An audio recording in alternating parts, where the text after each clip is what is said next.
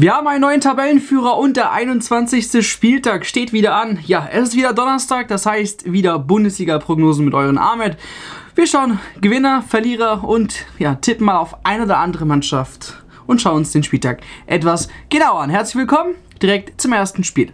Eintracht Frankfurt gegen FC Augsburg. Zwei Mannschaften, die im letzten Spieltag äh, ja, ähm, punkten konnten. Der FCA vielleicht mit einer etwas besseren äh, Sichtlage. Die lagen in äh, Rückstand, äh, kamen dann nochmal zurück und haben das Spiel gewonnen. Äh, wobei dann Eintracht Frankfurt, muss man auch wirklich ehrlich sagen, er das glücklichere 1 zu 1 im Endeffekt hatte und sich noch einen Punkt ergattern konnte. Allerdings die Eintracht Frankfurt in diesem Jahr noch ungeschlagen. Aus neun möglichen Punkten haben sie sieben geholt und das in drei Spielen. Also es läuft wieder bei Eintracht Frankfurt Frankfurt und jetzt zu Hause gegen FCA darf es durchaus auch so weitergehen. Auf zwei Sachen muss man aber aufpassen. Florian Niederlechner auf einer Seite, der schoss sein elftes Saisontor gegen Werder Bremen und ja, schnürte damit den Sieg für den FC Augsburg. Und der FC Augsburg gewann die letzten vier der fünf letzten Duelle, sorry, so rum, gegen Eintracht Frankfurt. Also, Eintracht Frankfurt zieht hier immer den kürzeren. Wir gehen aber diesmal mit Eintracht Frankfurt. Ich denke, die Heimstärke macht hier was aus.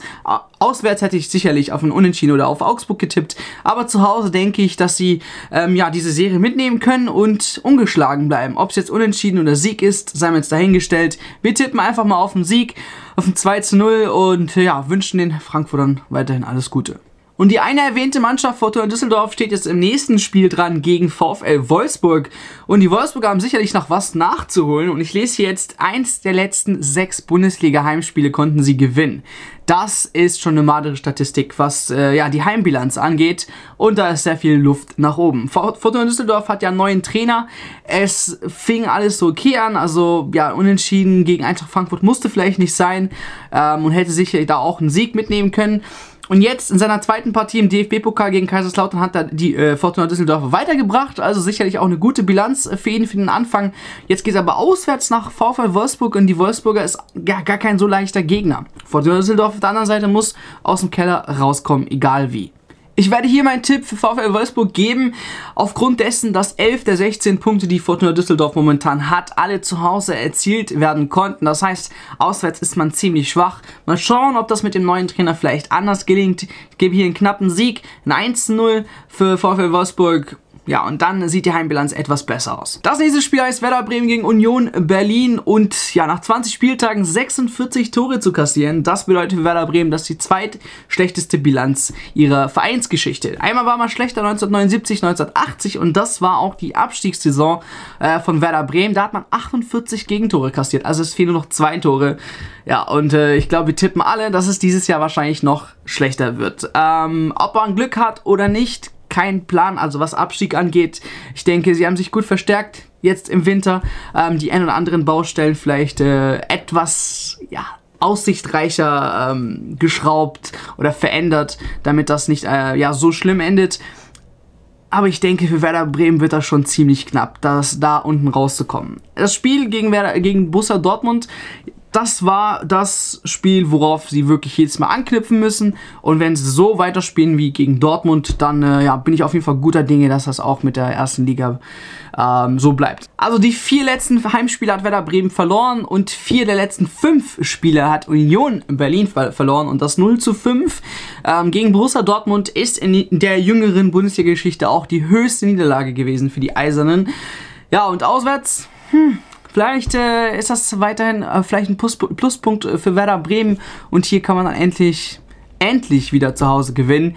Ich gebe mal ein knappes 1 zu 0. Nach dem äh, Dortmund-Spiel bin ich vielleicht etwas zuversichtlich, was das angeht und lass mich da überraschen, was Werder Bremen uns zaubert. Der Big City Club Hertha BSC gegen Mainz 05. Das ist das nächste Spiel und ich glaube Big City Club, der, dieser Name wird äh, wahrscheinlich wird Hertha die ganzen Jahre verfolgen, bis sie endlich mal ein Big City Club werden. Nichtsdestotrotz spielen wir mal zurück. Eine Woche, ähm, da hatte ja in einem langweiligen 0 zu 0 Hertha absolut nichts gerissen gegen Schalke 04. Auf der anderen Seite Mainz 05 hat gegen Bayern München verloren. Und damit ist der Vereinsnegativsrekord wirklich erreicht bei Mainz 05. 14 Niederlagen, 47 Gegentore, schlimmer geht's nicht und man befindet sich zu Recht auch wirklich da unten. Für Hertha, wenn man einige gute Punkte rausziehen könnte vom DFB-Pokalspiel gegen Schalke, ähm, ja, vielleicht äh, die erste Phase, die anfangs gute Phase, wo man das 2 zu 0 dann auch äh, ja, die Führung ausbauen konnte ähm, und dann ja vergeblich aber das Spiel äh, ja, außer Hand geben sollte und dann in der Verlängerung auch noch äh, nicht mal in Elfmeterschießen kommen und dann Schalke gewinnen. Es war auf jeden Fall ein crazy DFB-Pokalabend, aber Hertha hat nicht allso schlecht gespielt in der Anfangsphase. Aber, und das ist sehr, sehr wichtig, Ausrufezeichen und merken. In den nächsten fünf Spieltagen trifft Hertha gegen Mannschaften, die allesamt hinter Hertha sich befinden. Also fünf meiner Meinung nach Pflichtsiege. Da gibt es kein Wenn oder Aber. Und 15 wichtige Punkte, um ja da unten rauszukommen und ja aufatmen zu können und weiterhin für das nächste Jahr zu planen und nicht weiterhin an Abstiegskampf zu denken. Fünf Mannschaften, die hinter Hertha stehen. Das ist für mich fünf, das sind für mich fünf Pflichtsiege. Und damit geht der erste Pflichtsieg gegen Mainz 05. Ein 1 zu 0. Ich weiß nicht, ob Hertha allzu viele Tore schießt, aber ich gehe mal deckend äh, zurückhalten. 1 zu 0 für Hertha. Die ST Freiburger empfangen die Hoffenheimer im nächsten Spiel. Und ich glaube, das letzte Spiel würden alle Freiburger gerne vergessen. 4 zu 0 beim ersten FC Köln. Riesenspiel von Köln, schlechtes Spiel von äh, Freiburg, muss man ehrlich sagen. Ich habe absolut nicht das wiedererkannt, äh, was sie dieses Jahr alles so richtig gemacht haben. Ähm, und das war äh, aus ihrem besten Jahr, was sie in ihrer Vereinsgeschichte überhaupt hatten, wird das eher so, ja, Mittelfeldplatzierung wahrscheinlich ähm, am Ende der Bundesliga. Denn 10 Punkte Abstand zu einem Champions League Platz und nach Europa wird es langsam auch schwer, weil die anderen Mannschaften eben punkten. Und jetzt kommt ein direkter Kontrahent, äh, TSG Hoffenheim, äh, nach Freiburg. Und da musst du eigentlich gewinnen. Wenn man mal bedenkt, dass jetzt TSG Hoffenheim schon 10 Siege auf dem Konto hat nach dem 20. Spieltag. Das gelang ihnen nur in der ersten Bundesliga-Saison 2008-2009 mit Julian Nagelsmann. Also der neue Trainer macht momentan alles oder vieles richtig. Und jetzt ein paar Statistiken gegeneinander. Bereits fünf Auswärtssiege hat TSG Hoffenheim schon auf dem Konto. Das sechste wäre neuer Rekord. Und auf der anderen Seite hat man mit Bayern München und Paderborn zwei Heimniederlagen. Eine dritte Heimniederlage wäre auch ein neuer Rekord für die Freiburger. Das heißt, wir treffen uns in der Mitte und geben beiden unentschieden. Ein 1 zu 1 ist, denke ich mal, fair und ja, könnte die ein oder anderen Punkte für Europa eventuell bringen. Das Schlusslicht der Bundesliga kommt zum FC Schalke 04. Ja, ähm, und die Paderborner, ähm, ja, sie können sich gut erinnern an eine ziemlich hohe Niederlage, würde ich mal sagen. 5 zu 1 hat der Schalke 04 im Hinspiel gewonnen und jetzt kommen sie zu den Königsblauen ähm, in ihre Arena und das wird nicht einfach. Äh, ja, denn die Schalker zu Hause weiterhin eine, eine, gute, eine gute Bilanz, die sie aufweisen können.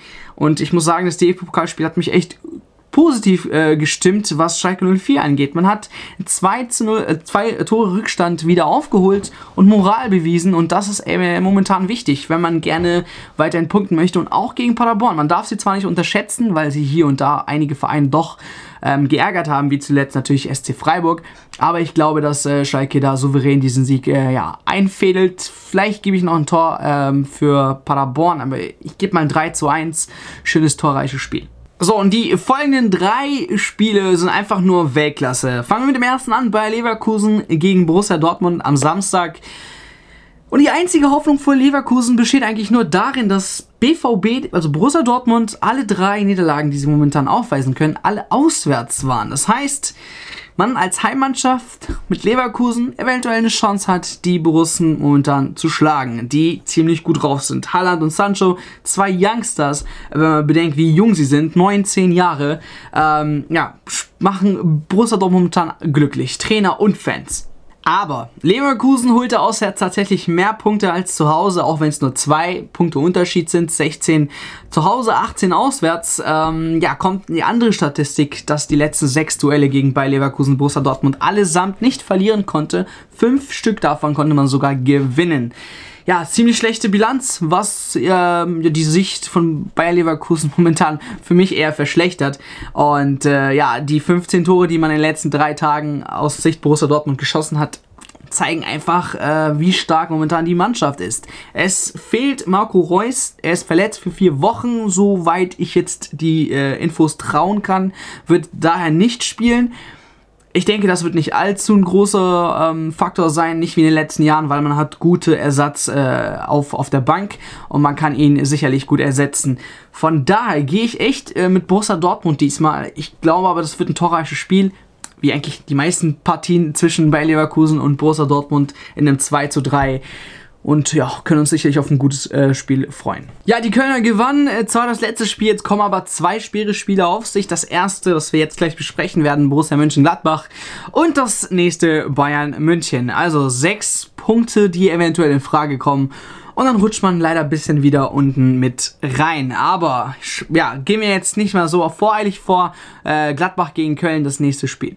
Ich fand diese Statistik eigentlich ziemlich witzig. Es ist ein Derby, wie ja alle sagen, ähm, aber es ist ein ziemlich faires Derby. In den letzten 17 Aufeinandertreffen dieser beiden Mannschaften flog kein einziger Spieler. Es gab nur vier Platzverweise in der Historie dieses Derbys und die waren alle seitens Köln. In 89 Derbys, die die zwei Mannschaften hatten, flog kein einziger Boruss. Also in diesem Derby geht es doch schon ziemlich fair zu. Zwar ist Köln echt in Topform, fünf Siege aus den letzten sechs Spielen.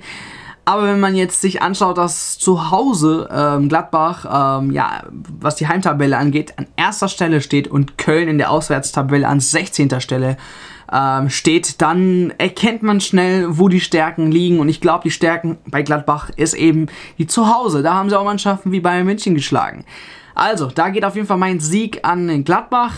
Ich denke aber, es wird trotzdem ein ansehnliches Spiel und wir können uns vielleicht auf ein 2 zu 1 freuen. Endlich wieder Tabellenführer, würde ich mal sagen, was Bayern München angeht. Äh, ja, nach dem sechsten Spieltag stehen sie endlich ähm, wieder oben vor RB Leipzig und jetzt das nächste Top-Duell an äh, diesem Spieltag. Ich bin vor Ort, Vloggen und Interviews natürlich nach dem Spiel. Seid herzlich willkommen und das ist eine Partie, worauf ich mich wirklich freue. A, Bayern München will natürlich wieder Meister werden, was wir gerne alle verhindern möchten.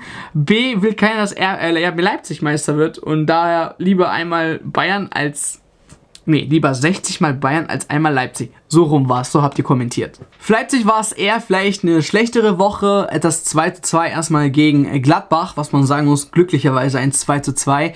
Denn äh, das Tor kam, glaube ich, in der 88. Minute von Kuku zum 2 zu 2. Und äh, ja, dann das DFB-Pokal aus, wieder gegen Eintracht Frankfurt. Die Mannschaft, die man auch in der Bundesliga nicht schlagen konnte.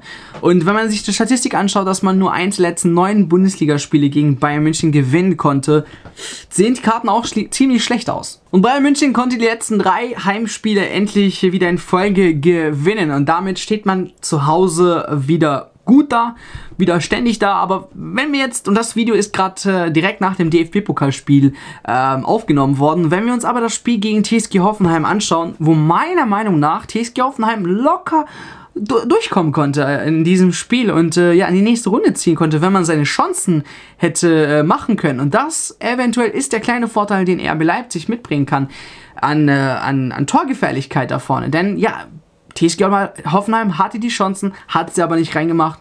Und da hat man erkannt, wie, wo die Lücken eben bei Bayern München sind. Wenn man dieses Spiel genau analysiert, ist vielleicht für Julian Nagelsmann und seine Mannschaft was drin. Ich gehe aber trotzdem eher mit einem Sieg für Bayern München. Ich denke, die stehen momentan ziemlich gut da und RB Leipzig, ich weiß nicht. Also ich sehe da einfach jetzt nicht, dass sie auswärts auch noch zu sagen äh, Bayern München schlagen können. Von daher mein Tipp ein 2 zu 1 für Bayern München.